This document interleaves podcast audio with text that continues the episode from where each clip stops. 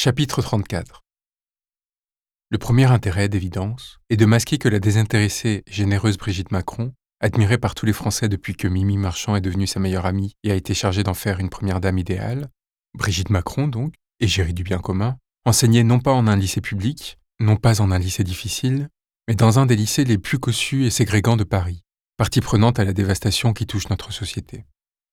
Cette affectation a été requise et choisie volontairement, et Franklin en a largement bénéficié.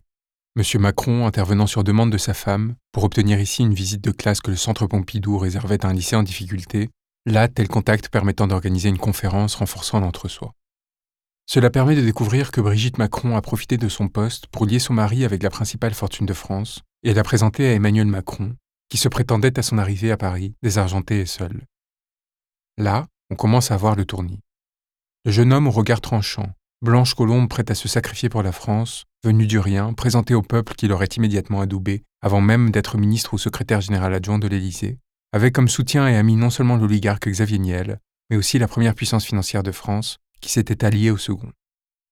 En plus de la banque Rothschild et de ses réseaux, qu'il obtiendrait en utilisant ceux de l'inspection générale des finances, devenu passoire en ressources d'État, à force de trahison d'un corps censé en contrôler les deniers, en plus de la bourgeoisie amiénoise, en plus de l'appui de Jean-Pierre Jouillet dont nous parlerons, M. Macron avait commencé là, par sa femme, une opération de cumul de capital politique, valant bien une contrepartie qu'il ne cesserait jamais d'alimenter.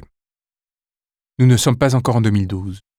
On se rappelle que la presse détenue par ces individus le présentera des années plus tard, par hasard et en toute indépendance journalistique, comme venant du néant, un pur produit du génie et du mérite, ne connaissant ni n'étant appuyé par personne, un être surdoué doté de qualités et d'une aura mystique capable d'ensorceler la plèbe par sa seule intelligence et son talent.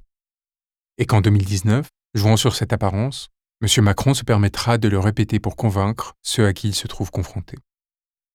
Aucun organe de presse appartenant à ce système n'a, en ce même 2019, fait son aggiornamento, et à défaut de nous avoir trompés, n'a admis s'être trompé.